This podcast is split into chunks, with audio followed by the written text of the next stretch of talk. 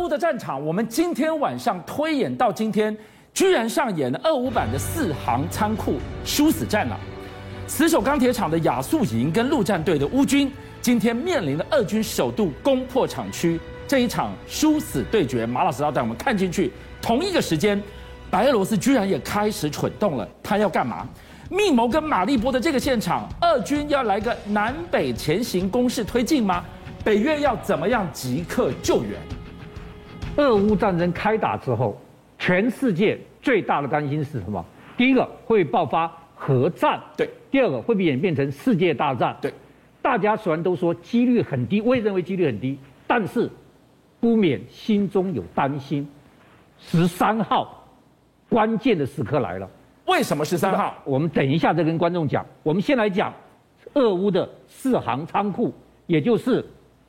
这个亚速钢铁厂，各位一定要知道，为什么一个马利波整个已经被俄军攻占了？为什么一个亚速钢铁厂会拿不下来呢？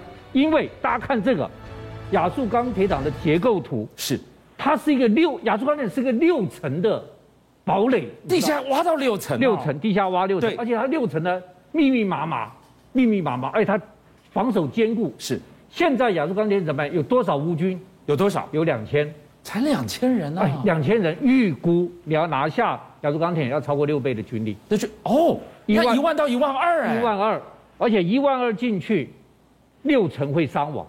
哇，七千人，至少七千人会伤亡。这就普京为什么说只为不攻，因为这是一个攻不下来的东西。是，但是这两天关键时刻来了。俄军已经打进亚速钢铁厂了，那俄军为什么他可以不怕伤亡进入亚速钢铁厂？因为他拿到一个关键东西，整个亚速钢铁厂地下道的地图跟结构图全部在他手上了。这个地方对峙了两个月，居然在这个地方找到了破口，他怎么可以拿到那张图呢？听说是里面亲俄的工人哦提供的地下密室图跟结构图。现在俄军拿了这个东西之后，现在已经破门而入。第二件事情就是，白俄罗斯居然在现在这关键时刻军演，哇！他那时候军演，现在大家就想说，为乌克兰已经说了，你在这么敏感的时候军演，你是不是打算军演的时候顺便就攻进来？好，攻进来，大家看这个地图，现在乌克兰是两面受敌。第一面是乌东，现在整个卢甘斯克、顿顿涅茨克、乌东的战争在进行。第二个，除了乌东之外，马利波、克里米亚已经沦陷了，奥德萨，甚至现在所有人都在传说下一个是摩尔多瓦。是，所以他从乌东到乌南，现在整个是连线的。是，那现在白俄罗斯在军演，白俄罗斯军演如果变成突击行动，注意看。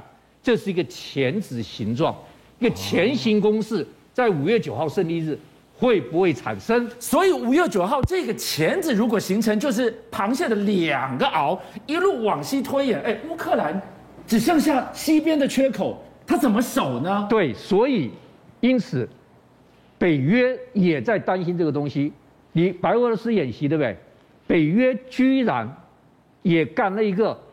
二十七天的演习，北约也在演习。哎，二十七天呢，五月一号演习到五月二十七号，而且他出动了，你知道多少个国家？多少个国家？二十几个国家，几乎全员出动了哦。北约三十个国家嘛，他出动二十几个国家演习，那总共一万八千多名的士兵出去。好，那虽然是二十几个国家，他演习分为两大部分，你知道哪两大部分？第一个是欧洲防卫，是，就是我们来抵抗。你如果俄罗斯继续打，我要抵抗。第二个是快速反应，是，就是你俄罗斯如果新的状况的时候，我整个欧洲怎么快速反应来打你？所以马老师刚刚提到了，如果这个前行一旦形成，俄罗斯一一直往西边扩出来的话，我怎么在这边透过演习震着你？美国居然宣布，他把战场之眼放到立陶宛，这是什么样的设备啊？大家要知道。美国海军陆战队它有五种雷达，五种雷达是一种雷达是指挥的，对，一种雷达是这个监视的，一种雷达是侦察的，一种雷达是交交通的，它它有各式各样雷达。战场之眼，对不起，我就一个雷达，我是多功能、多用途的雷达，我把这所有的功能全部放在里面去了。而且注意看哦，它有三大优点。第一大优点，它是五秒一周，三百六十度这样啪一下，五秒就扫一周。好，第二个，它可以探测两百公里，然后它连线，把所有的威胁立即告诉对方。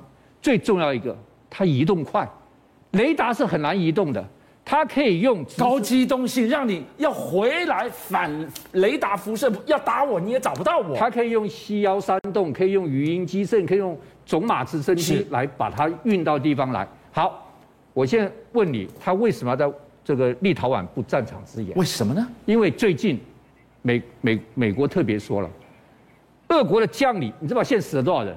十二个。这十二个将领为什么会死掉了？是他在大本营总司令部，你怎么可以打他？精准斩首。哎，所以你看哦，今天从这个地方精准斩首，为什么精准斩首？他靠的是监控，靠的是天眼，靠的是预警吗？对，你讲对了。第一个，他把战场之眼放了立陶宛，雷达来锁定；第二个，卫星来锁定。而且现在消息传出来。美国不只是用间谍卫星锁定，他居然动用了商业卫星。第三个无人机锁定，第四个侦察机在这个周边的全部的讯息集中在一起之后，电脑连线去判别给谁 AI 判别，然后把精准斩首。为了精准斩首，开天眼，开了天眼，它几乎精锐尽出。这个地方。是美国首款的第三代氮化镓的新锐雷达布防在这里，没想到十二个一俄罗斯将领杀杀杀，靠的也是美国天眼。而且现在啊，俄罗斯真的面面临了大麻烦，极大的麻烦。什么麻烦呢？现在不只是防卫性武器源源滚滚到乌克兰。现在是攻击性武器源源滚滚到乌克兰，是吗？他运什么进去？以前防卫性的都是防空飞弹啊，哈，这个呃反坦克飞弹啊，是现在不得了。第一个，我跟大家讲。德国一直不愿意给乌克兰的钢铁猛 PZH 两千，现在决定要送七辆到乌克兰去了。好，最诡异的事情出来了，这个东这个一幺五五自走炮，我们台湾不最近买幺五五自走炮，对，被被被留了吗？这是欧洲最厉害的幺五五自走炮，幺五五零，跑的可真快嘞！我跟你讲，时时速可以到超过四十五公里，是好，它的火炮可以打四十公里。它如果它的弹炮加上火箭推进器的话，可以打了五十六公里。最重要的是，它十秒打三发。哇塞，它这个接敌接战的效率是高啊！十秒打三发，而且它一部车里面直接装填六十发。好，更绝了，我要跟你讲的一件事情了。乌克兰是给德国说：“来来，我要这个，我要这个，这个攻击性武器我不给你。”结果荷兰买了五辆，是德国的哦。德国的荷兰向德国买了五辆，送给乌克兰，过一手送进乌克兰，好，会不会送进顿巴斯呢？德国就说，荷兰已经买了送了，我是第二个没关系。德国就宣布，我也送七辆给你。好，现在他有十二辆的源源滚滚，还没完，一样的道理。这西北风防空飞弹，挪威宣布送了一百枚，这个西北风防空飞弹给给这个。呃，乌克兰，我再给问你一下，这西北风防弹是哪一个国家的？哪一个国家的？法国的。法国。挪威买了一百 枚送给乌克兰，法国是过一手。法国说：“那我也直接送好了。”是。既然你挪威买送，所以现在大家拼命在送这些东西。现在我要跟你讲，我刚刚讲十三号是。对，你买了一个给十三号，会出什么大事吗？瑞典国内要在十三号决定。要不要加入北约？